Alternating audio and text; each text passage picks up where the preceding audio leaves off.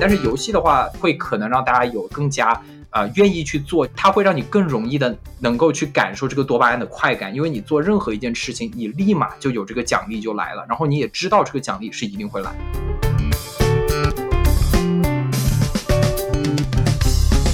兽世界和最终幻想十四，这是唯一两个我所知的，就是用点卡制还非常非常多受众，然后真的是靠点卡制撑起了整个游戏。然而，甚至是这两个游戏现在也开始越来越多这个 micro transaction。社交网络上，那你运用了这些，你的确让这个用户更加愿意用你这个平台，然后在你平台上留的时间更多。那么同时，在不同的程度上，的确你也加剧了他对于这个多巴胺的敏感度的这个降低，然后也是让他更加的沉迷于这一些的平台。大家好，欢迎来到新一期的忽明忽暗，我是主播金迪。大家好，我是主播王晨。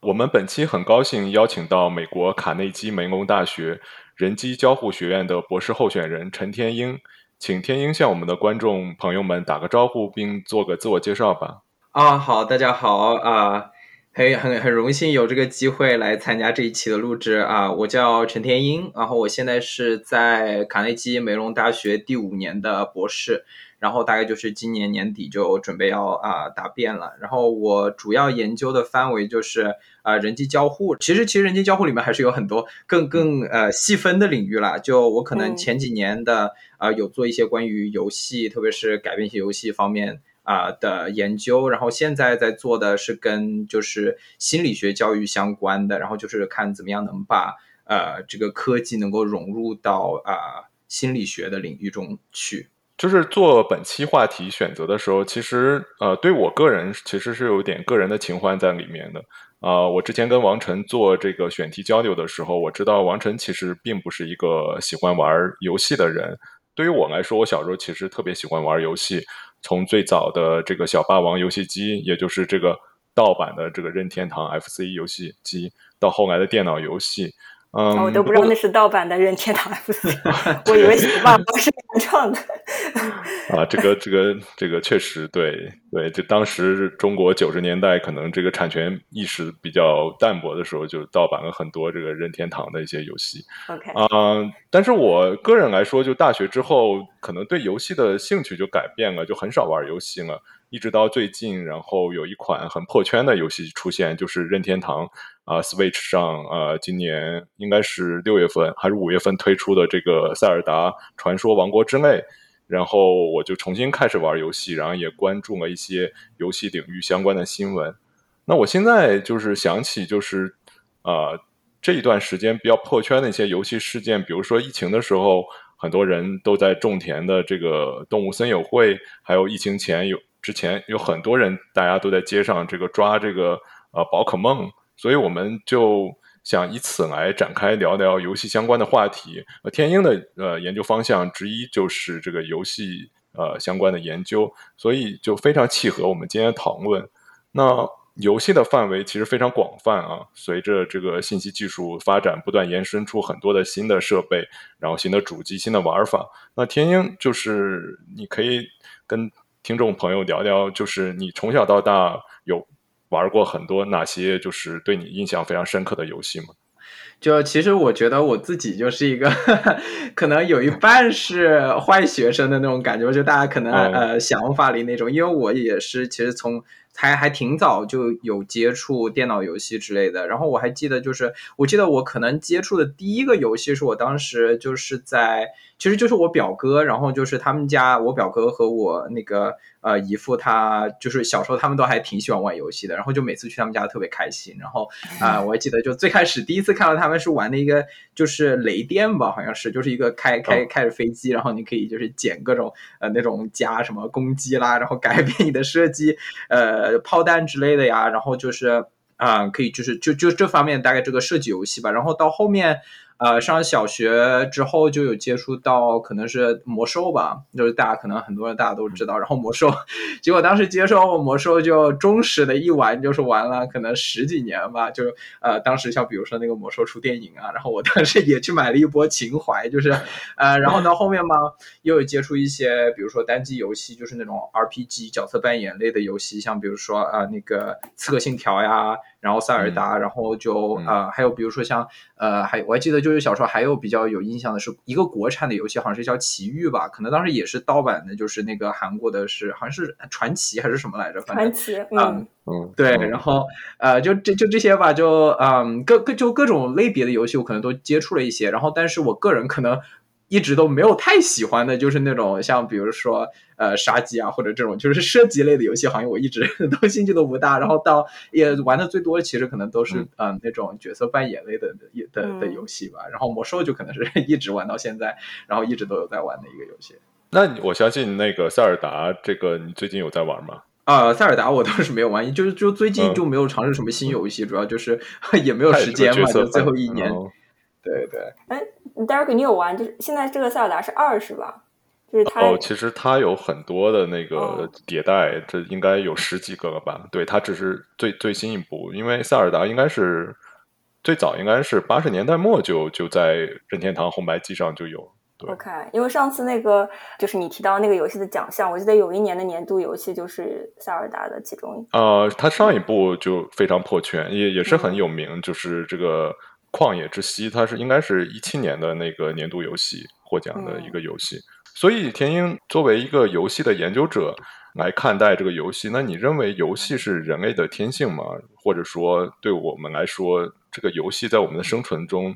进化中，它的意义是什么呢？对，其实我觉得，嗯，这是一个，就是其实光是讨论这个问题，可能就就一一一整个小时就没有了。就 简单的说，就是肯定的，就是游戏的确。就是说人的一个天性，然后像比如说，因为像像游戏这个事情，就是最开始是很多有一些哲学家可能会在讨论这个问题，像比如说柏拉图最开始他就有说过，然后其实这个跟那个等会我们要讨论的那个呃改变性游戏也有关，像柏拉图他当时就有说过，就是比如说如果你想要一个小孩子他能够去做一个比较好的工匠，那你就要让他有机会去玩这种就在这种游戏里面建立一个城墙或者这种感觉。到现代的话，有一个很著名的成长心理学的一个心理学家叫做让皮亚杰，然后他当时的一个理论就是说，为什么游戏就是很重要，就是在婴幼儿然后儿童发育呃阶段是很重要的一件事情，就是因为游戏能够提供一个呃平台，让在发展中的这种婴幼儿有这个机会去锻炼一些他们的一些技能。你像最开始的，比如说婴幼儿他怎么样爬，怎么样走路，然后怎么样动自己的手，那么他在不断的这种在爬行啊，或者就是跟爸妈玩的这种过程中。他就是不断的把自己的 motor skill，大运动啊，精细动作的一些对技能发展。对我，因为我家现在就有一个正在练爬，然后之后会开始要那个 学走的小孩，因为他是没有完全，就像我们现在可能有时候会拿游戏当休闲，他们就是游戏和 quote 工作是没有任何区分的，玩就是他们每天的非常重要的生活的一部分。然后像很多我们觉得。就是显而易见的东西，比如说一个小小木块在一个布下面啊，你就知道在下面。但是对小婴儿来说，这是认知，就是知道那恒存的一个非常重要的。在比如说某个月份，他不知道下面有东西，在某一个阶段，你放在下面，他就会知道有。那对他来说，就是一个很有意思的游戏了。对，然后他就会不断的跟你玩躲猫猫这样子。对。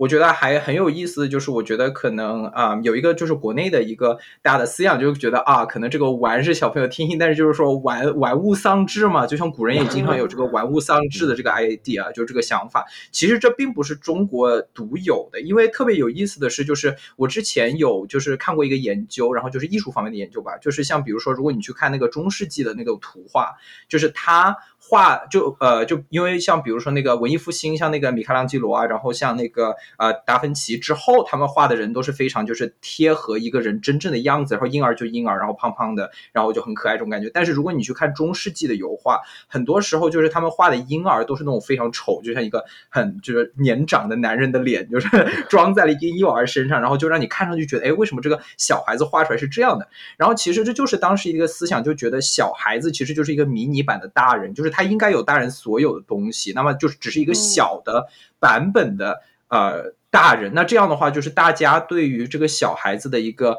期望，就是说，那你就要听话，那你就是你应该就是说。在为你成为大人已经在做准备了这种感觉，然后就比如说像当时一直到就是到文艺复兴，呃那个时候之前，大家对于这个小孩子玩的这个方面的一些想法，都是说玩这个东西是应该我们要从小孩子身上剔除的，他们应该去好好的学习，他们应该去劳动，他们就是怎么样。然后就是说，实际上这个呃，就是说，嗯，玩作为成长很重要的一个部分，是从大概那个席勒，然后那个卢梭他们当时有说，呃。就是说，到底什么样的东西是一个童年？然后就是童年的说，孩子到底应该是什么样的？然后我怎么样去把玩游戏来作为一个孩子成长中一个重要的部分？这样你也可以看到，就是其实东西方文化也有很多相似的。然后像比如说，呃，我们中国古代会说的玩物丧志，或者大家之前就觉得啊，小孩子就应该就好好学习，然后就甚至到现在大家就觉得，哎，这个玩其实就是可能是一个就是最不重要的。但是就是很多的这种成长心理学，然后各个方面的研究。都证明了，就是说玩就是小孩子的一个。啊，职业就是他们要做的事情，就是好好的利用玩这个渠道来发展他们，不仅说是这个行行动上的，还有认知上的或者社会上的各种各样的发展，都是应该是通过这个玩这件事情来发展的。所以说，玩是肯定是在人类历史，然后就是说在这个啊孩子成长过程中一个非常重要的部分。嗯。那你聊到了就游戏在我们人类的这个成长和进化中的积极的这个方面，但是我们经常也会在一些社会新闻的报道中看到啊，很多这个人这个因为沉迷游戏，然后影响了他的生活、工作，甚至有的很多人因为沉迷游戏，然后氪金。就我看到一些极端的案例，有的人甚至就玩一些氪金的所谓的游戏，竟然能往里投资上千万的这种资金进去，然后。当然，这些钱可能有一些来路并不正当，然后甚至涉及一些啊刑事犯罪，还有一些呃腐败相关的一些案件。对你前面有提到说，有一些就是我们本身天性就喜欢玩游戏嘛，然后但是在游戏的设计上面也会让你想要持续的玩这个游戏。你可以具体谈谈，比如说在游戏设计上面会有一些怎么样子的？就比如说学术上有没有分类啊？说有一些不同的就是激励方式，让人想玩下去的吗？啊，其实我觉得这还是这也是一个很有意思的问题，因为就是像比如说，大家很多时候都觉得啊，这个游戏让人成瘾，但是实际上。成瘾这个事情，就是在心理学上的研究是，就是有一些人的体质，然后他的性格方面是比较会有成瘾性的。然后，当你一个游戏设计的，比如说特别的有意思，或者说它有一些里面的渠道让你特别有特特别的，就是让你去 engage，去一直去玩它的话，那这样这一些本来就有这样一些天性的人，可能就会更容易产生一个这种成瘾性。所以说，这个东西其实并不是说就完全是这个 player 这个玩家或者说游戏的这个呃过错。就像为什么有一些人他能够去赌场。然后就是赌两把就哎不行就行了不赌了就没什么意思。然后有一些人就觉得哇这不行。那个心理学里有一个就是说人们对于失去一个东西，然后就是说他对他有多大的一个抵触力。然后有一些人像比如说他得到一些东西得到的快感远远的大于他失去一个东西的这种痛苦。那么这种时候这样的人其实就会比较容易对于比如说赌博来说就会有。更更加有一个成瘾性，那么就是在游戏上其实也有一个这样的事情，还比较有意思的就是，因为像那个心理学里有一本可能是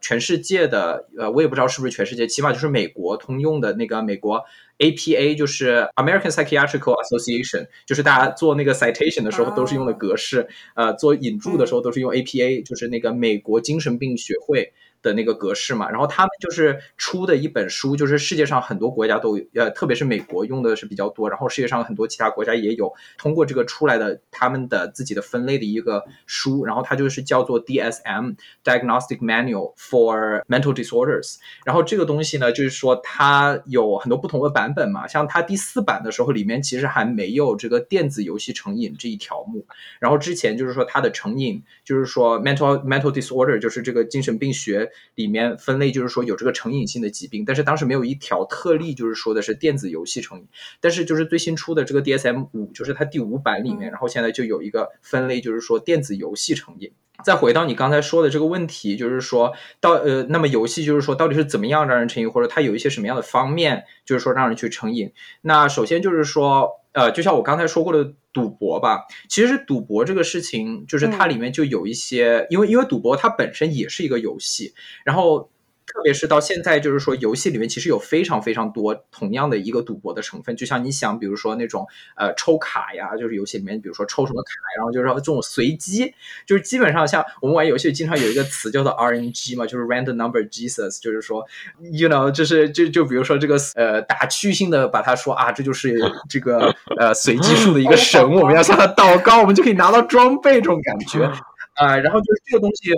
对，其实这个东西在心理学里，它有一个呃概念，就是它叫做呃强化程序，就是英语里面是叫做 reinforcement schedule。然后就是有不同的这样的程序的话，呃，就是游戏里面经常会用一些这样不同的程序。呃，就比如说呃，它有两种不同的强化，就有一种叫做持续性强化，然后有一种是间接性强化。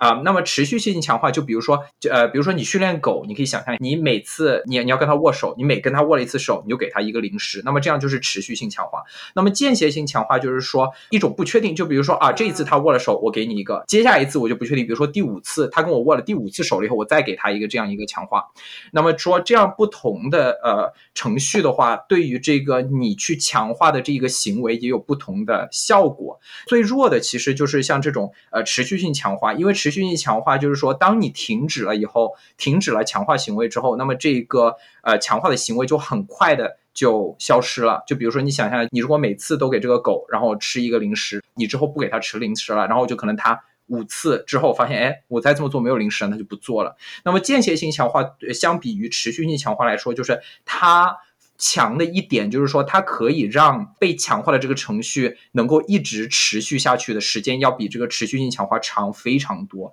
那么赌博其实你想象就是这样的，因为就比如说我去玩一次，我可能会得到这个奖励，我也有可能得不到奖励。那么这个几率就是我完全其实是不知道的。但是我知道，就是说我如果一定玩下去，那我就说不定我什么时候就有这个。就就就可以得到这个奖励了。那么游戏里其实就是利用这个，就会利用的特别特别多。像比如说魔兽里面啊，就是魔兽就是一个我玩过非常多的游戏，就相当于了解比较多嘛。然后在里面打副本，然后就是说每周能够打一次的一个 boss。然后你打完了以后，那个 boss 你知道他肯定是会掉装备的，但是能不能掉到你要的装备，那就不确定了。那到底我两周会拿到，还是三周会拿到，还是我四周会拿到？就完全不知道，那这样的话，其实玩家就是知识心理学，就是已经证明这样的一个间歇性的强化程序会让玩家一直的。就是去把这个打副本的行为持续下去，然后就会一直觉得，哎，如果我这次拿不到，我肯定下次拿得到；我下次拿不到，哎，我可能下次就会再拿到了。然后就是很多游戏都会有不同的这种心理学方面的这种呃理论，然后或者说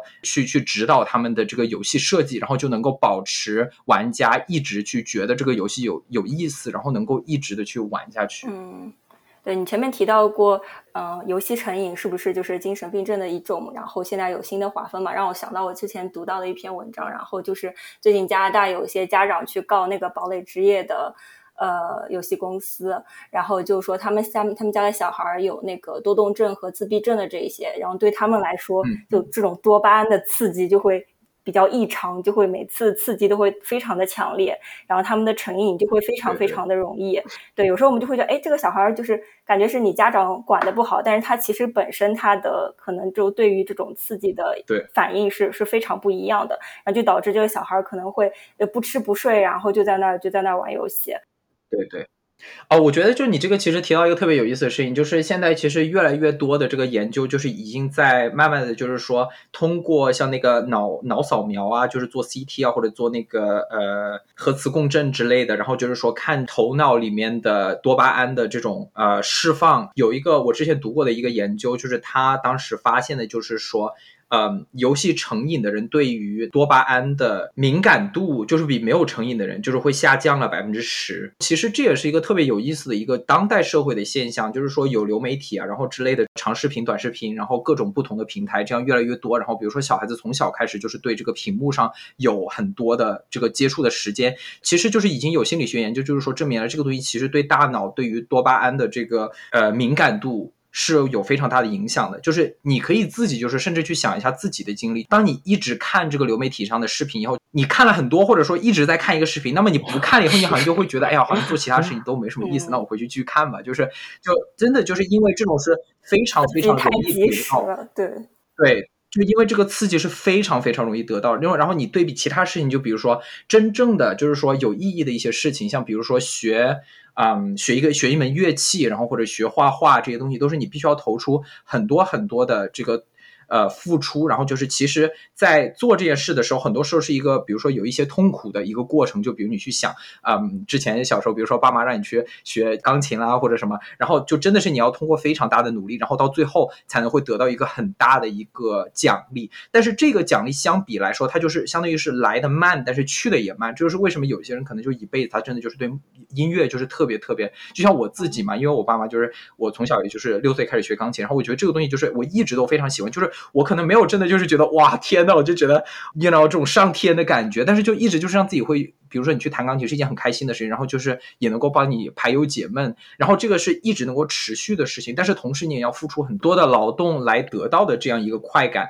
然而就是说游戏吧，然后或者说呃可能有一点跑题了，说到这种流媒体之类，但是比如说游戏也是同样的，游戏跟生活还有很不同的一点，就是比如说你在游戏里打怪，那么你知道你的行为是肯定会有奖励的，而且就是说你知道这个奖励是什么时候来，就比如说你在游戏里面你去打怪，然后你打死了就立马。就是有经验加成，你打死了以后就立马可以捡钱。然后比如说你打败了这个呃某一个 raid boss，然后就是说你有一个称号拿给你，就是说你做的任何一件事情都是立马有一个这样的一个奖励给你的。而你想在生活中，其实这个东西是非常不确定的，就是很多时候你做一件事情，然后比如说你去。学钢琴，然后呢，你学了一个月，我也不知道一个月之后能弹多好，然后我也不知道到底是一年之后能弹得多好，或者说你帮人家帮一个忙，你也不知道就是说到底人家会给你一个什么样的奖励，然后也不知道到底会不会就是说感谢你啦或者之类，就是有非常的不确定性。但是游戏的话，会可能让大家有更加啊愿意去做，它会让你更容易的。能够去感受这个多巴胺的快感，因为你做任何一件事情，你立马就有这个奖励就来了，然后你也知道这个奖励是一定会来的。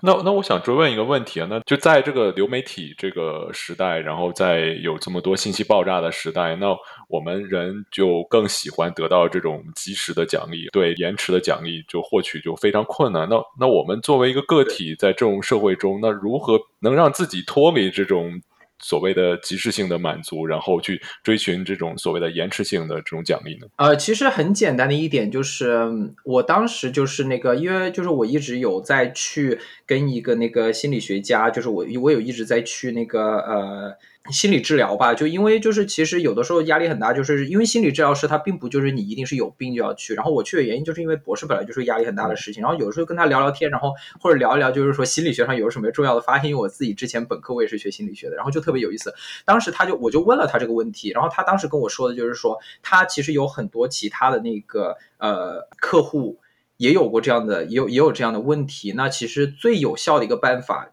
就是你完全把自己跟这些呃很容易产生快感的这些呃行为把它隔除掉，就比如说把手机上所有关于这种流媒体的事情全部都删掉，一个星期不去看任何的 YouTube，然后不去看任何的抖音这样的事情。然后他真的就是他当时跟我说，他当时的那些客户就真的是一个星期。就有效果，就是什么样的效果？他们就真的是觉得自己愿意去做别的事情了。因为我自己其实也尝试过，因为我当时就是有一段时间就很无聊嘛，然后就一直玩游戏怎么的，然后就觉得哎，好像我也不想弹钢琴了，然后我也不想出去散步了，我也不想出去干什么，就觉得好像就每天就只只想坐在那看剧。然后我觉得你们可能也会认识有这样的同学，但是我当时真的是自己就是听他的，就是这个是的确有一些需要自控力的感觉吧。然后就是当时我就把这个全部都删了，我一个星期什么都没有干。然后我当时真的就是觉得哎呀。我真的好无聊，我要做一些事情。然后慢慢的，我就想，哎，那我今天出去散个步了。然后就慢慢的，其实真的就发现，哎，其实这些事情。就是我自己就开始又对之前一些好像觉得啊没有那么感兴趣的事情开始感兴趣了。这个其实就跟那个毒品阶段是一个同样的道理。因为当时就为什么毒品上瘾，也是因为就是你越来越感觉啊，我就是要追求这样的一个快感。那么你没有，就是说你肯定在戒除掉之后会有一个痛苦期的。那么你的身体就是说毒品为什么上瘾，是因为就是你比如说你呃。或者说，呃，那个赌博也是同样的道理，就是上瘾的原因是因为就是你身体接受越来越多多巴胺，那么你到了身体就是说你的受体当接受了这么多多巴胺以后，它就已经习惯了这样一个 level 的话，那么你就需要更多的才会能让它去。感到快乐。那么就你想，如果如果流媒体让你感受到是百分之是八十，那么比如说你平常出去散个步只有百分之六十，那这样的话，那你一直都习惯了这个八十，那你肯定就会觉得，哎呀，这个好像我其他事情都没有意思了。那当你把这个去掉之后，那你的这个相对于平衡点又会回到原来，就是说你本身是一个什么样的级别，然后这样的话会让你就是说能够重新回到一个这样的呃方式上去，然后。对，然后这个当然就是说，在这样一个社会是不太可能的。但是我当时也其实有读过，就是一本书，是一个美国的一个心理学家写的，叫做他他名字叫做 Jonathan Haidt，然后呃 Haidt 是 hate 就是 H A D H A I D T，然后他当时写的就是在在现实社会中的小孩的这个社交和玩耍，才是真正对于孩子。在发展过程中，一个非常重要而必不可缺的事情，心理学的研究也是表明的，就是说，的确，在这个屏幕对于小孩子的发展中，就是他对他到底有多少的贡献，我们现在就是学术界其实都没有完全确定，因为之前大概是可能就是真的是几千年的这样的研究，或者之前一百年的这种心理学界的研究，因为当时都没有这种电脑嘛，这些大家都是不知道的。那么当时所有的研究都是孩子在在现实生活中，比如说他玩真正的玩具，然后他出。去跟朋友玩，那么他在跟朋友玩的过程中产生的，比如说肢体的一些碰撞，或者说呃吵架，或者说打架这些事情，其实都是对他与社会社交方面产生的一个积极的动力。然而，当时也有心理学研究证明的是，在社交媒体上的这种社交，其实并不是一种真正的社交。然后，对于我们的一种心理上的满足，也是不能够跟真正的社交相比的。因为其实你们自己想象，如果你在 Facebook 上跟人家打一个一个小时的视频电话，和你出去跟朋友。吃一个涮羊肉一个小时，或者说持续就是说真的是出去玩玩一个桌游玩一个小时，这样的感觉肯定是不一样的。或者你在网上烧鸡杀鸡杀一个小时，和比如说去跟朋友玩一个小时的密室逃脱，那么这种因为就是说人毕竟是一个社交的一个动物，然后你在这个屏幕上看到的和在现实生活中体体会的完全都是不一样的。电脑游戏或者电子游戏虽然说有一些嗯。呃，研究已经证明，就是说他在那个教育方面啊，呃，在比如说使用在课堂里啊，或者做一些其他的呃方面的话，都是有用的。但是说总体来说，作为一个学科，那么这个电子游戏方面对于人到底是好的影响还是坏的影响，就是其实现在我们还没并没有就是说完全的能够确定。但是我们也知道，就是说电子游戏啊，然后这个方面的确是对人的就是说这种多巴胺的快感这方面是会有影响。嗯，我最近倒是。不小心，然后进行过一次手机戒断，就是我我把我的手机落在我孩子的房间里边了，然后你就没他睡觉了，你就没法进去拿，然后我那一晚上就是被迫戒断了，然后我那晚上过真的特别好，就觉得自己有真的有动力去做其他事情，后来就每天晚上就把手机放他房间里边了，就是我可能会觉得我少摄取了信息，但是那些信息很碎片化，对我来说，其实我。自己觉得价值没有那么大，我还是可以用电脑，我还可以使用 iPad，但是我就不会躺在那边就一直刷东西啊，或者看什么，然后看的东西就会比较结构化一点。如果你没法主动的、自律的去做这件事情的话，可以找找，就比如说做让别人来帮助你啊，或者把一些外界的外力啊之类的。对，其实这也是就是那个心理心理学方面一个很重要的一个嗯概念，就是用利用这个社交的力量。像比如说我那个我们实验室就有做过研究的，就是说利用，呃，因为因为我之前有做过的一个那个呃改变性的游戏，就是说它就是怎么让大家能够嗯。就是在网上保护自己的账号安全之类的，让让大家多多的，就是打开这个双重认证啊，或者就是用那个密码密码器之类的这些东西嘛。因为就是毕竟在网上，就是呃，在你的银行账户上加上这也是比较安全嘛。然后当时就是我们整个这个研究室里，就是有拿一个那个 National Science Foundation，就是你就想是美国的中科院这种感觉，拿了一个中科院的那种基金嘛。然后就是他当时这个概念就是利用呃社会压力，让让就是说大家来用。在网上保护自己，就是说，呃，其实我们当时就有一个研究，就说的是，哎，如果我们在这个 Facebook 上加一个小的插件，然后就告诉你说，哎，你有百分之八十的朋友都用了这个呃双重保护，然后就我们发现，就是说，当你在用社会。压力来就是说去这个激励别人的话，其实这是一个有效的事情。就是当你自己做不到的时候，用用让别人来帮助你，就是有一个这样的一个 accountability，就是说你要去为自己的行为在别人那里为自己负责的话，其实很多人都会去做这样的事情。其实，所以你说这个就正好正好正好就是同样的一个道理，就是你知道，就是说我想让我的宝宝就是睡得好，我想让我的宝宝开心，那么这样的话，那我就是愿意去。啊，为了他来，就是说改变一下我自己的这种行为吧。既然你提到了改变性游戏，那要要不我们就进入到这一趴好了。然后，因为你我们都还没有介绍过什么是改变性游戏了，这个是个什么样的概念？它和传统的游戏有些什么区别？既然已经提到了这个，然后要不你可以介绍一下。好好，改变性游戏的这个概念，就是它其实在英语里有很多不同的名字。因为最开始最早的名字它是叫做 serious games，那么就是说严肃的游戏。这个我也不知道它是不是就是中文的呃真正的翻译，就暂且叫它严肃。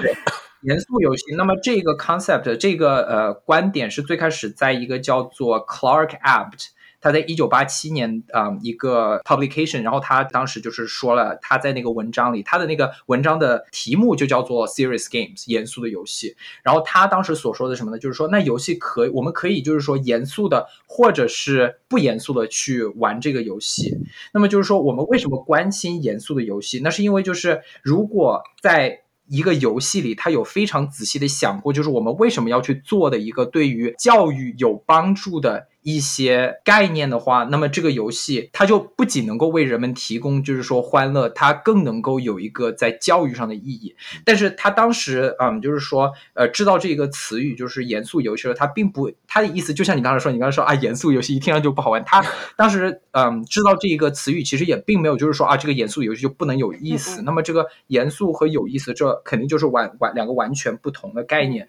然后像比如说，其实严肃游戏这个概念也不仅是当时。就已经出来的，因为就你记得我刚才有说过，就是柏拉图当时就有说过，如果你想要一个孩子能够成为一个好的建筑师，那么你就要给他玩，就给他一些工具，能够去让他在建造一些玩具的房屋这样的一种感觉。那么就是这个，其实这个概念在人类历史上就是已经有很，就是很一直都是有这样的讨论的。但是就是可能一九八七年这一个词语当时被用了以后，大家就越来越多的去用同一个词语，然后这个概念就是慢慢的就是被研究起来。然后再到了后面的话呢，就是我做的研究的话，我们就是叫它叫做 transformational game，因为 transformational game 它在英语意思就是就说改变性的游戏。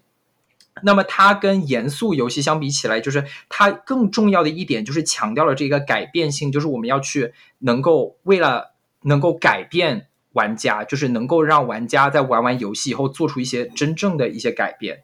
那么这个词语，呃，它是从一本呃一个叫做 John Dewey 的一个人，他当时 有写一本书叫做 Experience and Education Transactivity，呃，就是这个词 Transactivity，就是他当时在这本书里提出来的概念，就是说，那么你。作为一个人，那你经历的一些任何的一个事情，都是会对人在一定程度上是会有改变的。那这个词语就是被一些其他的研究者被利用了，然后就是说创造了一个新的词汇，叫做 transformational game，改变性游戏。改变性游戏其实。在他有这个名字之前，在历史上就是还有其他的一些例子，就是大家可能都比较清楚的，像比如说那个弗洛伊德，大家可能都知道那个摆沙盘那个，就是沙盘那个呃精神分析学，然后呃那个是摆沙盘，然后就是去看这个小孩怎么样。就是弗洛伊德，就是他当时最开始就是提出，就是说利用这个游戏来去了解孩子的心理，然后到后面的话，那个罗杰斯，然后也就是有，然后还有安娜。啊，安安娜弗洛伊德都是有把这个 concept，有把这个概念继续延伸下去，然后在罗杰斯的时候，就是把这个作为一个叫做嗯 therapeutic play，就是治疗性的，特别是在一些比如说有自闭症的小朋友，或者说社交恐惧之类这些方面，都是很多时候在利用这个游戏是去作为一个治疗的一个手段。这样虽然他当时并没有名字，但是我们在概念上来说，这其实就已经可以把它就是说考虑是做一个 serious games，然后甚至大家所熟知的那个。大富翁这个游戏嘛，然后最开始其实它的前身也是一个一九零四年，当时又出一个游戏叫做 Landlord's Game 房东游戏，也也是为了解释当时的一个法律，然后就是说作为一个房东你要做一些什么事情，也其实是有教育意义的。在电子游戏方面，然后在一九四八年，其实就是美国国防局当时有跟有出一个就是那个 simulation 模拟，对，就是让那个飞行员能够在一个虚拟的环境上驾驶那个战斗机，然后看它是怎么样运作的。然后其实这个游戏它后来还跟那个好像是呃，对，它跟雅达利，然后还。一起合作了，然后就是做出来一个设计游戏的前身，就是开飞机，然后设计的这个游戏的前身。其实当时，呃，那个游戏就是美国国防部最开始为了发展出来，来作为一个呃训练他们的那个战斗机的那个飞行员的一个游戏。然后还在美国的话，其实有一个很著名的一改编型游戏，是一个嗯教育方面的 purpose 的一个游戏，叫做 Oregon Trail，就是俄勒冈小径。就是它其实是个特别简单游戏，它就是一个那个文字文字基础的游戏，因为你可能你可能我觉得大家小时候可能都玩过吧，就是那种呃可能游戏小程序，然后就是说啊你突然降落到了一个你不知道的地方，请选择你要干什么，然后就一二三四这个选项，然后那个游戏就跟这个比较相似，就是说你通过这个呃。开屏，然后就是说打字，然后就是去来完成这样一个游戏。然后他当时这个游戏的目的就是为了大家了解，就是了解历史。那么这些游戏它呃都是就是说都是有一个教育的一个目的的。那它就不仅仅是为了嗯让大家去玩。那么这样的一些游戏就是改变性游戏的这个概念，就是在这些游戏里都会有体现。嗯，就是其实，在呃新闻媒体里边也会有一些就是。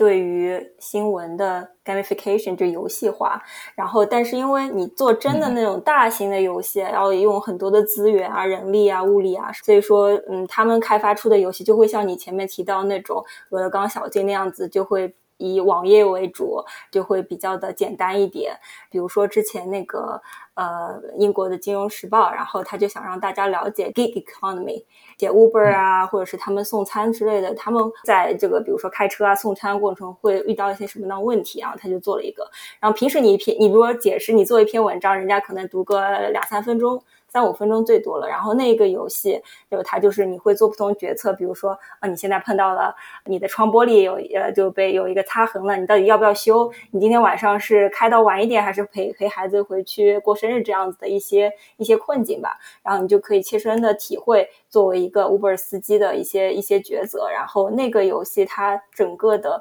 留存率非常的高，有将近可能五十万的人玩过，然后玩了大概二十分钟。对一个新闻的文章来说，就非常就时间留存长的时间非常长的，嗯，所以说我觉得新闻媒体如果要用游戏化，可能我们还会就停留在比较简单的，让大家更加参与，然后从里面获取信息这样子的目的吧，嗯。对，其实就是，嗯，现在其实改变性游戏，我觉得也不仅仅就是说，就是限限限限制在这样一些小游戏里面，因为可能比较大的例子，我能够想到的就是那个《刺客信条》，它当时《刺客信条》有出一个就是专门为了教育而出的一个版本，它叫做《Assassin's Creed Discovery Tour》，然后它是在那个《Assassin's Creed Origin》啊，埃及的那一个那个版本的时候，它就是专门为了这个教育而出的，当时就是好像里面就是有七十多个就是那种 Interactive tours 就是。交互性的就是说工具，就是说你就是相当于你作为一个游戏的这个主角，你可以在古埃及里跟不同的当时的，可跟法老呀，比如说跟埃及艳后啊，就是有一些你你可以去就是说了解他们，你可以跟他们对话，然后说游戏这些场景，你可以看到就是当时古埃及是一个什么样的情况，然后他们就是就是因为那个就是那个玉璧出的嘛，就是其实还是很大的公司，然后也的确是为了这个教育的这个目的而出的，然后你也可以在里面做一些很多的事情，然后再想到其实像。比如说 Pokemon Go，虽然说 Pokemon Go，呃，就是宝可梦 Go 嘛，就是虽然说它最开始设计的这个概念，并不是把它作为一个呃改变性游戏设计，但是它当时的确设计的一个目的，就是为了呃让大家就是去有更多的体育活动吧，就是说让让大家能够出门，然后就是去。对，出门对，其实就这也其实是一个嗯改变性游戏的一个，我们可以说它是一个改变性游戏的例子。因为我觉得的确，我就有认识一些朋友，他们就真的是为了宝可梦就开始每天跑步，或者就说每天追赛。我以前就会就是半深更半夜，然后出去转一圈，然后看看能不能找到一些比较稀有的。对。那像那个任天堂 We 这种这种健身环大冒险啊，这种也是属于一种健身性的改变性游戏，是吗？对对对对对对，非常非常但但你前面提到，它就是这种大型的游戏公司，它为什么要出这种以教育目的？这这种东西赚钱吗？就我觉得他们还是以盈利为目的的话。实话实说，那肯定是不赚钱的，因为就是就是，其实这些大型公司游戏，就是说，如果出这些方面的东西，那么第一肯定有很大一部分就是去做 PR 嘛。其次，然后还有很重要的一点就是，的确大家现在对健身方面越来越有兴趣了。那么就为什么就是说，所有这些公司都来做健身方面改变性，而不是去做其他方面？因为就是其他方面没有钱，然后健身方面就是一个大家愿意出钱，然后的确看得到效果。然后你可以就是的确可以用来卖东西的一个事情。那么就是说，总体来说，游戏公司肯定是就是你作为公司，你也不能说人家就啊，那我就不盈利了，就是做一些稀奇古怪的游戏，它肯定是就是要有一些盈利性的收入的。但是同时，我觉得其实这是一件好事情，既然他们有这个资源去做这样的事情，而且做出来了这样一些游戏，的确让大家有了很大的改变，那我觉得这就是一个非常积极的事情。那虽然说可能在现在在其他方面的改变性游戏不多，但是我觉得起码我们就是可以去 recognize，可以去认认，就是说呃认识到，的确在健身体育这个方面，我们的确就是有看到越来越多的这样一个游戏公司愿意去为了这个目的而设计一些又好玩然后又有意义的一些改变性的游戏。但是就是其实。总体来说，但是的确，改变性游戏这是一个可能是一个就是比较小众的一个方面，因为就是大多数其实在做这方面的人都是研究者，然后就是学者之类的。然后像比如说啊，我们做研究，然后各个方面，然后钱啊这些都基本上是像比如说美国的那个 NSF，或者是嗯一些其他的这种非盈利性的，然后这种教育类或者研科研类的这种机构给出的这个基金。听上去是不是在游戏行业里边，就做游戏的和研究游戏的是其实是分的比较开的？你们就会有一些合作吗？就是有些游戏公司它主动的想要了解，嗯，现在研究是怎么样子，我想要融入一些改变性的元素在他们的游戏设计里边吗？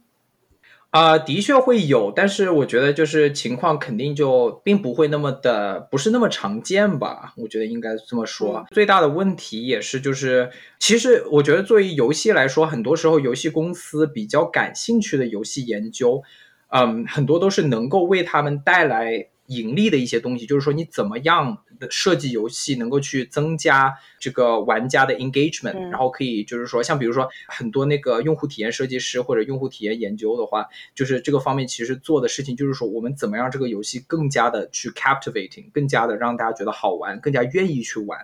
而不是说就是说让这个游戏怎么的更加的去有意义。因为你的游戏如果有意义的话，并不一定会给这个公司带来收入，但是如果它好玩，能够带领更多的人来玩，让大家一直去玩的话，就是也是就是其实对他们是更加重要的一个事情。所以就是其实。他们很多时候，如果跟我们合作的话，就是基本上很多的时候，那个项目它是会肯定是要对公司的盈利是有一定的意义的，但是也不完全是这样。像比如说我去年的话，就是在那个 Snapchat。呃，这个好像中文就是中国好像没有这个软件，就是 月后即焚的那个软件嘛，Snapchat。然后当时我在那工作的时候，就是他们有一个专门的研究部，就是叫做 Snapchat Research。然后当时就是做的一些，像比如说在人机交互方面做的一些研究。然后当时我们就是研究说，哎，怎么样去设计一个产品，然后增加大家的，就是说增加呃大家互动的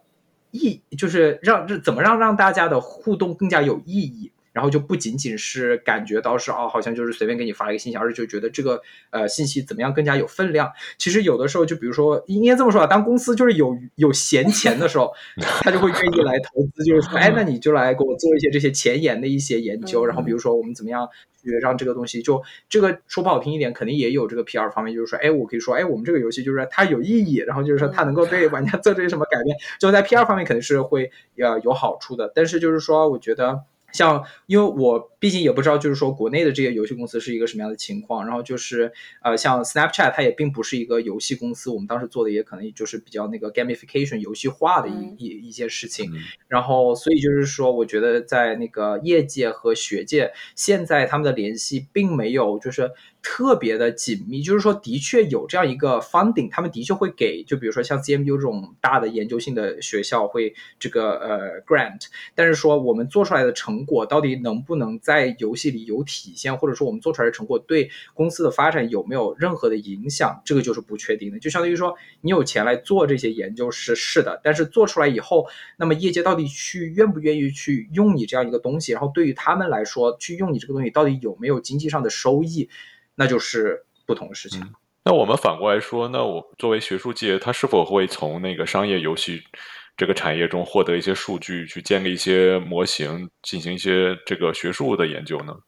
哦，那肯定是有，的确有，的确有。像我之前就有读过一篇文献，就是他当时就是那个利用啊，Assassin's Creed 把它当做一个教育软件，就是是不是那个 Assassin's Creed 我当时说的不是那个刺客信条我说的那个教育版的，它是就是真正用的就是那个 Assassin's Creed 那个游戏，然后就是在一个班里，然后让大家就是去玩那个游戏，最后他们发现就是其实大家在玩这个游戏的过程中的确有学到很多其他东西。然后像之前的话，还有比较有意思的一个呃一个事情，就是像那个魔兽嘛，之前。前当时在那个好像是二零零几年的时候，当时有出一个副本，然后就是当时呃有一个特别有意思的，就是副本里当时呃你打 BOSS 的时候，呃会会会有一个疾病效果，然后那个疾病效果呢，就是他当时因为那个呃编程的一些错误，就是它造成了这个疾病能够带出那个副本，然后可以就是去感染。就是普通人，然后当时造成一个特别有意思的现象，就是相当于就是整个那个主城，就是每个魔兽世界里面就有一些大城市，就是玩家可能在那里，比如说有拍卖行啊，然后你可以就有很多人聚集嘛。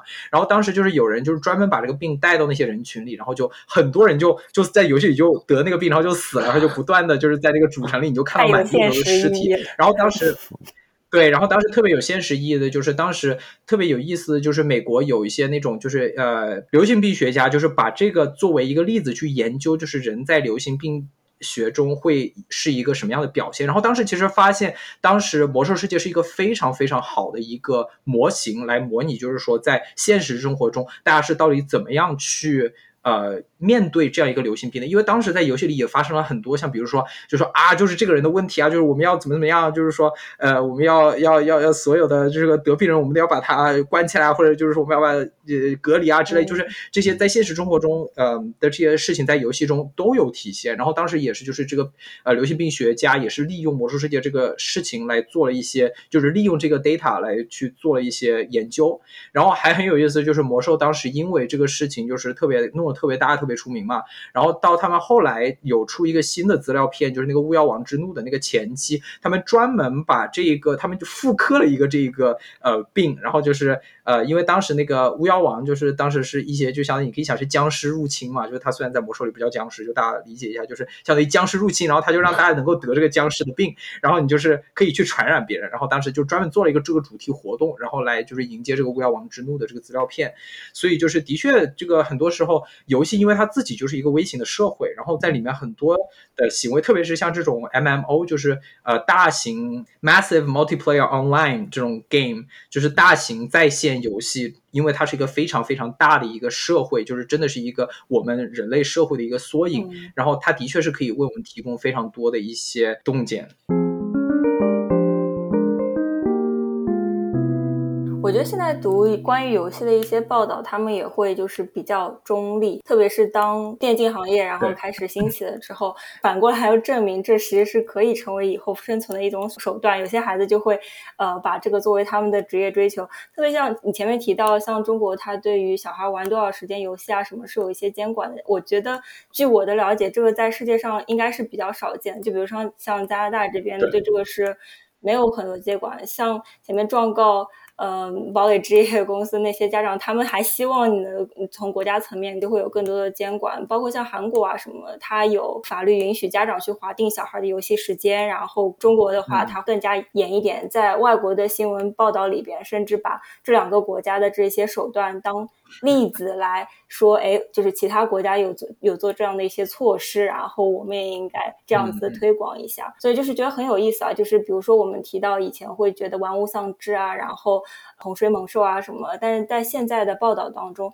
嗯，就会记者也会更加倾向的，就是从两方面都来讨论呃游戏的呃利弊吧。对对对，因为我个人其实也就是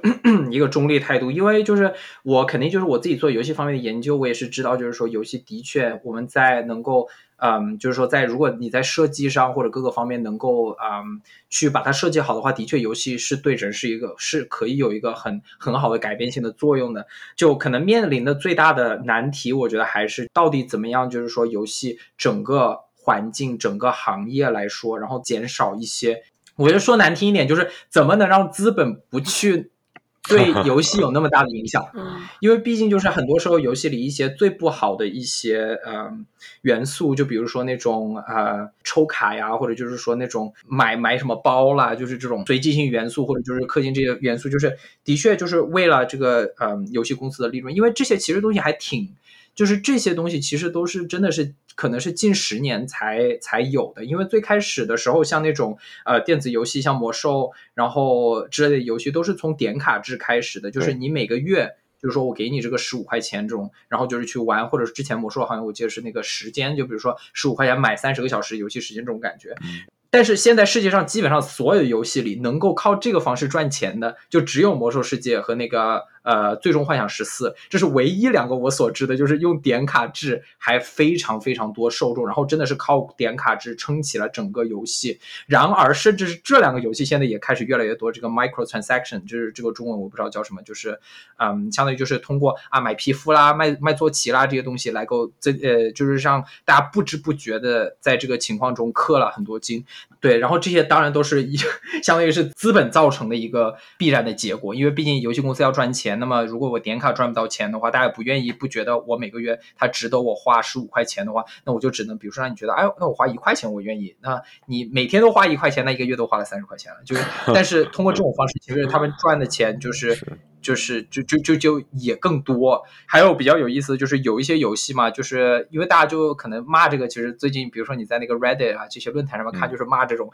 游戏这种 microtransaction 也非常多，因为很多游戏像比如说那种手游里面特别氪金的那些游戏，他们采取的方式就是相当于你不氪金，那你的游戏体验就是一坨屎的这种感觉，就是你可能要花十个小时才能升一级，人家如果氪了金，一个小时升十级这种感觉，那么这种时候，那如果你不氪金，就影响了你的游戏体验，那这种就是相当于大家就是骂的最多的就是。这种氪金的感觉，但是其实我个人觉得有一些氪金其实是可以，我觉得可以接受的。就是我觉得其实，因为毕竟游戏公司肯定是要盈利的。比如说你买皮肤，因为如果你不买皮肤，那比如说我还是一样的，就是比如说我打别人呃扣一千滴血，那我。不买皮肤我也是扣一千，我买了皮肤也是扣一千。那么我买皮肤完全对于我的游戏体验是没有一个影响的。那这种情况下，那就是一个自愿的，相当于是一种自愿的消费。那就是我想让我的 character，我想让我的玩呃人物好看。然后比如说我想支持这个游戏公司，我觉得你这个游戏的确值得我花这五块钱去买个皮肤。那这样的话，我觉得就是他的这个消费相当于是更自愿一点。然后相比起来，比如说氪金就是哇，我氪了一个金，我可以立马秒杀别人这种情况的话，那就是相当于一个不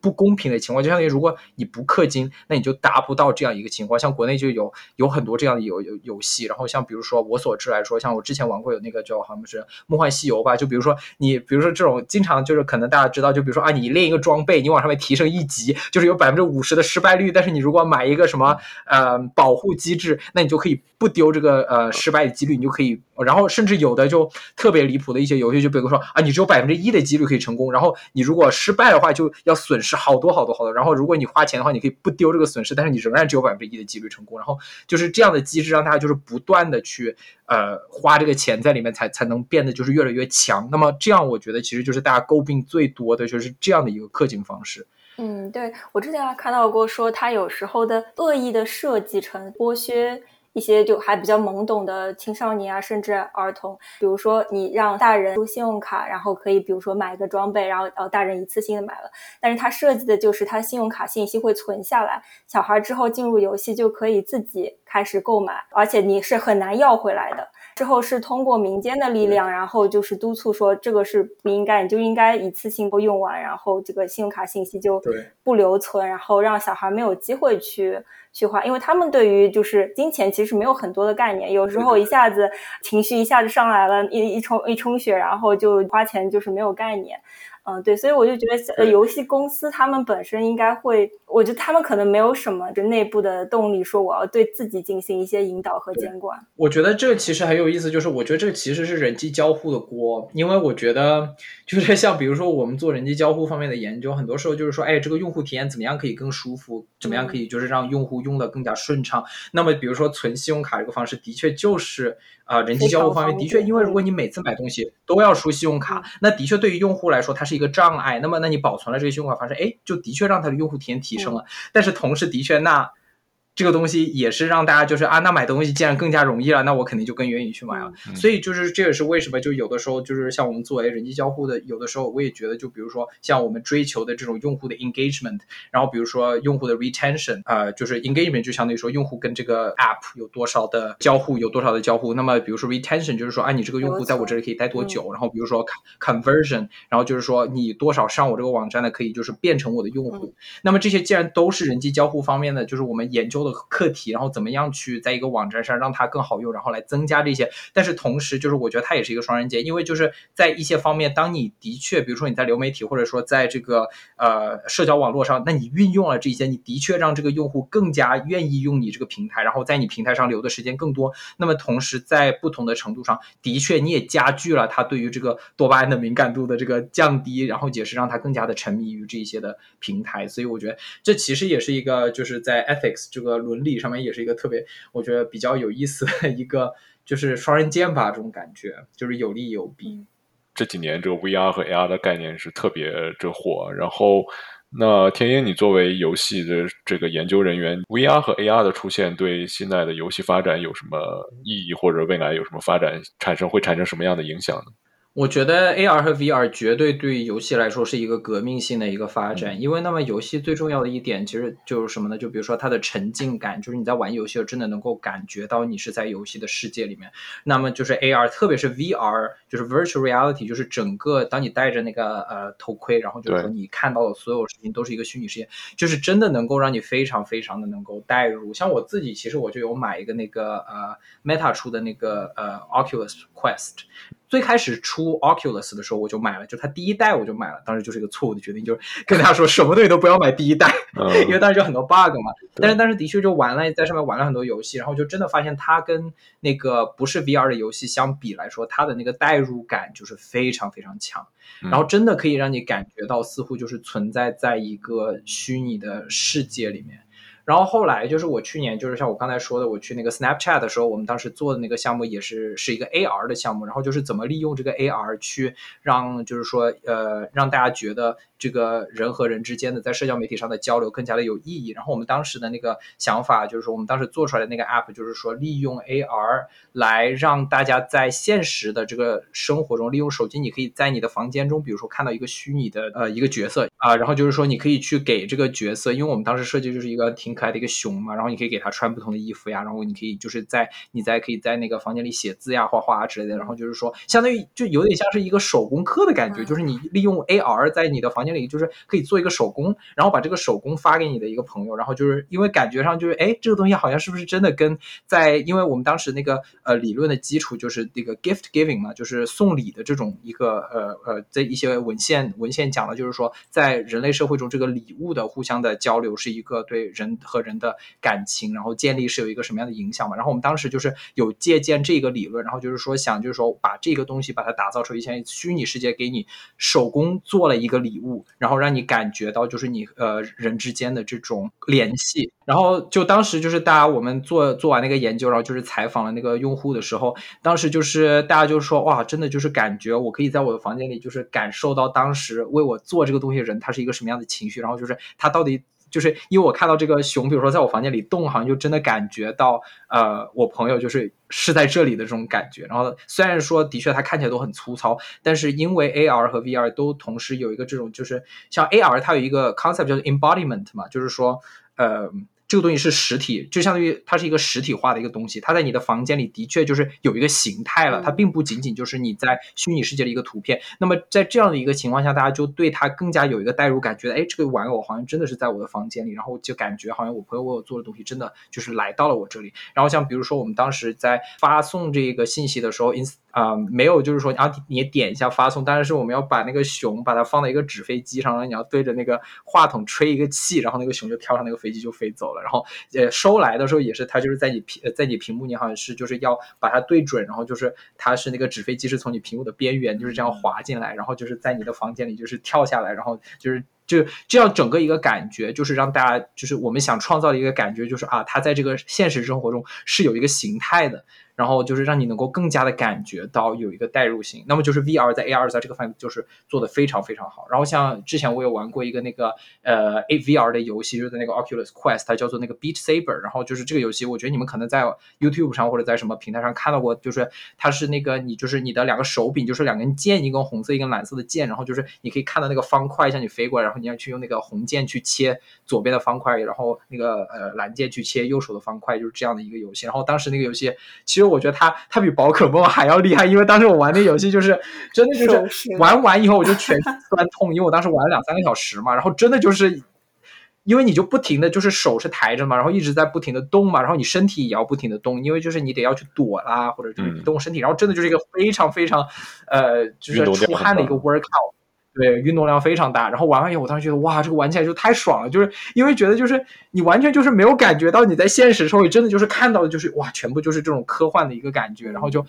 都都不感觉这个时间就这样慢慢的过去了。然后同时你又做到了这个健身的这个目的。然后所以我觉得就 VR 和 AR，因为现在毕竟这个 AR 和 VR 游戏还不多，然后就是来做这方面的这个嗯 developer，然后也不多，所以就是可能现在它它可能可能才达到了有一点受限，也让。对对对对对，可能才达到他的这个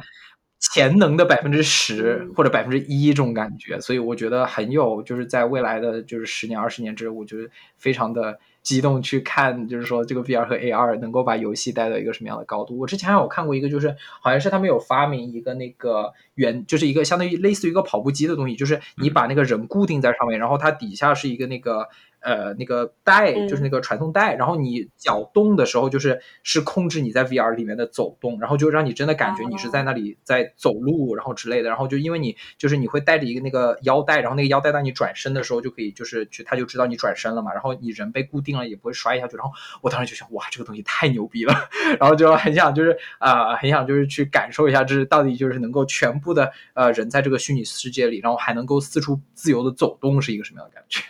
哎，王晨，我记得咱们做选题的时候，你说过你也玩过几个改变性游戏，就是能不能跟大家分享一下你玩的这个什么改变性游戏，然后体验如何呢？嗯，对，之前我就说，我就问了 Chat GPT，然后能不能给我推荐几个比较著名的改编性游戏？我跟 Derek 还有天音分享说，哎，我玩了这个，然后 Derek 说，啊，那些游戏竟然是真的。然后因为有时候 Chat GPT 会有一些就假信息啊，或者是我捏造 捏造出来的名字，然后就那些名字听上去可能就不太像真的。我也是搜了才知道。然后有一个游戏叫做呃那条龙癌症，然后是探索一个和癌症抗争家庭的一个情感立场，就是一个爸爸他本身是一个游戏。设计师，呃，他小孩得了癌症，然后他就等于是一个沉浸式的，呃，让你，嗯，因为我没有玩过，因为他我看了一下预告片之后，这个太好哭了，我我我我觉得我没有办法，我情感充沛，没有办法玩这个游戏，嗯，但是他就可能是你是一个照顾者或者是一个。嗯，观察者的角度，然后会沉浸式的体验，就小孩生病的过程，你要逗乐他，然后你要照顾他，这样子。从这个过程当中，你可能对于癌症家庭，呃，或者是照顾孩子这些，会有一个更直观的体验。然后我去买了一个，这我第一次下载了 Steam，然后 买了一个 游戏，叫做《请出示文件》，就是你是一个移民官的身份，然后你需需需要做出一些决策。然后一开始的话，你可能比较简单，然后你就要看一些他们移民的呃文件啊什么。到的到了后面的关卡，因为你本身你自己每天赚的工资要养家糊口，然后他每天到了一天结束的时候，他就会列出来啊，什么你儿子生病了，你老什么你你家你家付不起电费了，然后什么家里还太冷了什么什么的。呃，你你每天赚的钱其实是不不足以来来支撑家里的开销的。然后与此同时呢，呃，就会有人来。接近你说，哎，你能够多找几个人说他们是就是非法移民或者什么样子的，呃，你卡住他们，然后我就给你一些回扣，然后这样子你也是帮助我完成我的 KPI。就我后面的关卡还没有玩下去啊，但是你开始慢慢的就需要做出一些道德决策，然后你比如说去去过机场或者是出过国或者是呃旅游过的人，可能你大家大概会有一点概念，就是。呃，这些移民官或者是海关的人员，他会面对一些什么样的问题？呃，但是你具体到他们的那个角色之中，我才知道哦。比如说，有些移民，他可能老婆拿到了移民的文件，但是老公没有。那如果你做出这个决定，就等于要把他们家给分开了。然后有一些人，他们可能会陷入一些人口买卖当中，你到底是帮他还是不帮他，就会有一些抉择上。你说对我有多少改变吧？我我我觉得很难判断，就通过就就玩了几轮游戏，呃，但是。但是我觉得会对于我，就是就比如说下一次我去机场看到海关人员，对于他们的工作，我可能会有一些比较直观的了解。对对，我还是觉得挺有意思。我觉得你这个特别有意思，因为我我最近就是在朋友圈里看到，就我很多博士朋友嘛，然后他们就玩一个那个博士养成的一个游戏，是吧？就是就是就是就好像是你要你要做不同的事情嘛，然后最后就会告诉你你有没有成功答辩，或者说你就被退学了。我就跟你讲的就有点类似。我觉得我当时看到网就特别搞笑。说设计那个游戏的人，他初衷是什么？他他是不是就是觉得自己这个经历非常痛苦？我我我其实没有。我我没有特别仔细去了解，我觉得特别特别搞笑，因为就是其实是一个梗嘛，就是大家读博士就是就这个梗就是一个痛苦的过程嘛，所以就是大家他就去把这个痛苦的过程游戏化一样，大家就大家觉得特别有意思啊，因为就是毕竟有了这样的经历嘛，然后就是去去玩这个，哎，我居然成功答辩了，太棒了，然后就很多人就是被退学了之类，这种感觉就很搞笑。对对对，你也可以考虑，他就他也是就是改变游戏一种嘛，就是让你去了解这个 PhD 是一种因为我们以平时聊游戏的时候都会都是。看那些三 A 啊，或者是大型的，就就是流行流传度很高的游戏，对商业游戏。但是其实是不是有很多这种小众的，然后独立游戏，其实爱好者也挺多的呀？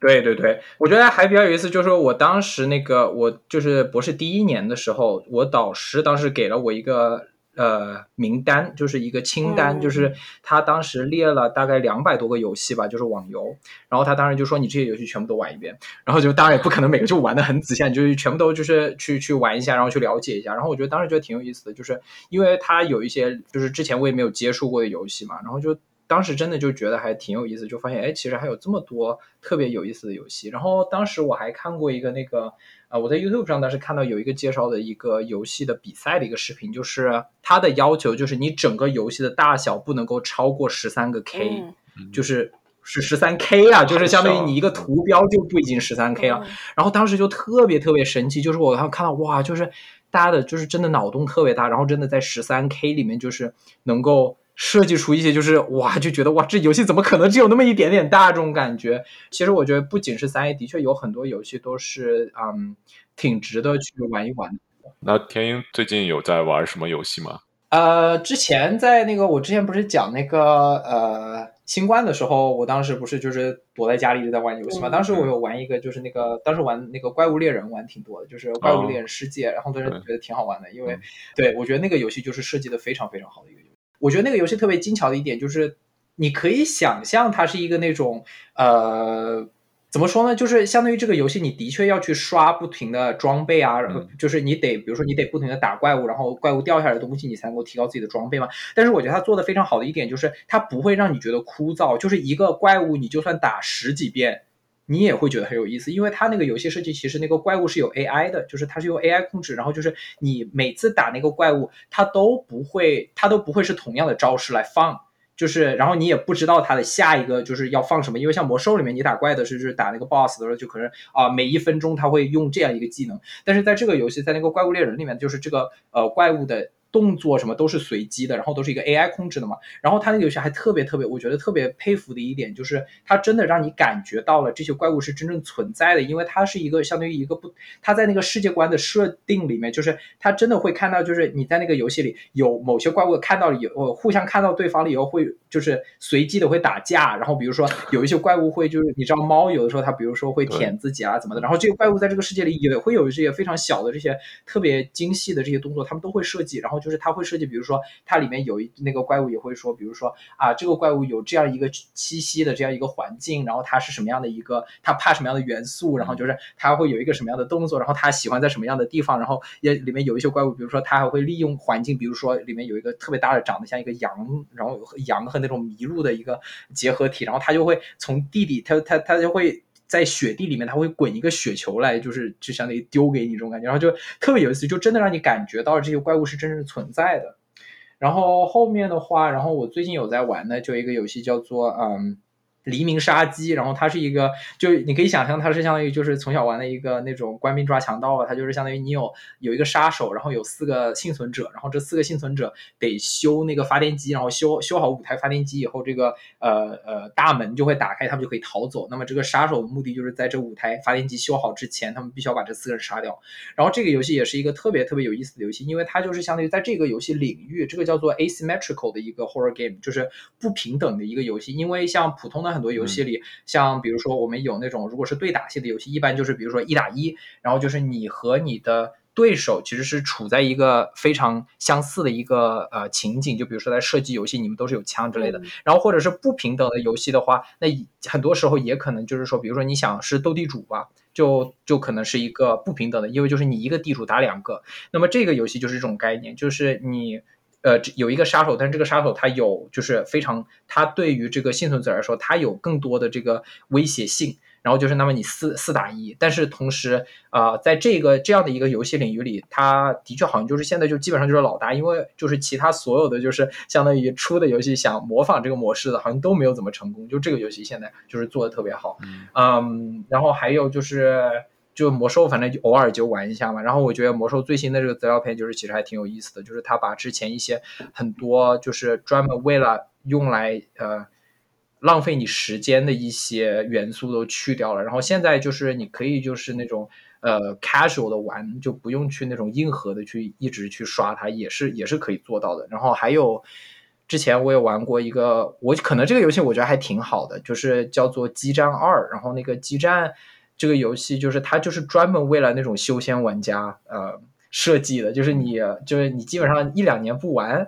也没关系，你一进去就立马可以开始，因为它就是你到了八十级以后，到达上限以后，然后你装备到了最好以后，它不像魔兽，就比如说每出一个新版或者每出一个那个副本，然后你就得刷新装备。它这个就是你到了八十级，然后以后你就装备就不变了，它出的新的副本什么都只是去打 boss 而已，然后你得到的东西也就是那个 cosmetic，就是相当于皮肤的这种感觉，就像你就是去打打新皮肤，就是你的战斗力是不会变了。然后所以就比如说你如果 AFK 了，嗯。一年两年，然后你再回去玩，其实都一样，都没有区别。所以我觉得，就这个游戏，我觉得还就很良心，就是，对对对，挺良心的。因为他当时创造这个游戏的目的，就是为了创造一个休闲游戏，然后就是让大家能够，就是他创造者当时初衷就是为了设计一个 RPG，就是那个角色扮演游戏，然后不会让大家去花那么多的时间，然后，然后它里面也没有那种氪金，然后基本上就是，呃，你如果是充钱的话，就是去买皮肤这种感觉，也没有那种什么氪金能够让你特别的。增加你的这种战斗力之类的，所以我觉得这个游戏可能就是我最近玩的比较多吧。然后还有那个哦，还有那个战神吧，God of War，嗯，然后就是那个 PS 上面的那个最新的那几个都挺好的。然后单机方面还有之前玩过那个呃刺客信条，我就是对刺客信条我也觉得特别棒，因为它那个虽然育碧现在就是越来越氪金了，但是 呃刺客信条我觉得无论是那个画面啊，然后故事，然后我觉得特别那个的一点就是它一般就是的确有参照很多史实，然后就是你在玩游戏的过程中。真的可以学到一些就是历史方面的信息，像当时我玩了那个奥德赛之后，我当时对古希腊就特别感兴趣。然后因为它里面创造那个古希腊的社会，然后古希腊各种它那个就是当时有一个那个雅典娜的神像是在那个希腊之前的那个卫城里面的一个非常大的那个啊雅典娜的神像，就是在六世纪什么时候被毁了。然后在那个游戏里，它的确有当时有复原。然后我当时看了以后，我觉得我天呐，这个太震撼了，因为它当时也就是根据历史的描述就是重新复刻的嘛。然后当时就觉得哇，就是你当然。在现实中，我是看不到这样的。然后在这个游戏里，能够看到真正当时古代雅典是什么样的情况。就你可以想象一下，如果真的能够我们有这个能力去复原一下商朝或者是唐朝当时这样的一个场面，那肯定也是一个非常非常感人的，然后一种啊振奋人心的一种感觉。然后嗯，对，就大概大概这些游戏吧，我觉得这些游戏都还挺好玩的。最后，感谢天鹰今天来参与我们的节目。呃，游戏是我们人类天性的一部分，但和几乎所有事情一样，它都是一把双刃剑。游戏它既是很好的放松和娱乐的手段，但过度沉迷也不利于身心健康。同时善于运用游戏的设计机制，也就是改变性游戏，可以巧妙地解决一些本来很困难的事情。比如让不喜欢运动的人通过健身游戏运动起来，甚至可以潜移默化地对一些社会观念产生一些积极的影响。那么今天的节目就到这里，欢迎大家在喜马拉雅、小宇宙、Apple Podcast、Spotify 搜索并订阅我们的频道，或是在微信公众号搜索“忽明忽暗”关注我们，给我们留言反馈。那么我们下期再见了，拜拜。拜拜。好，谢谢。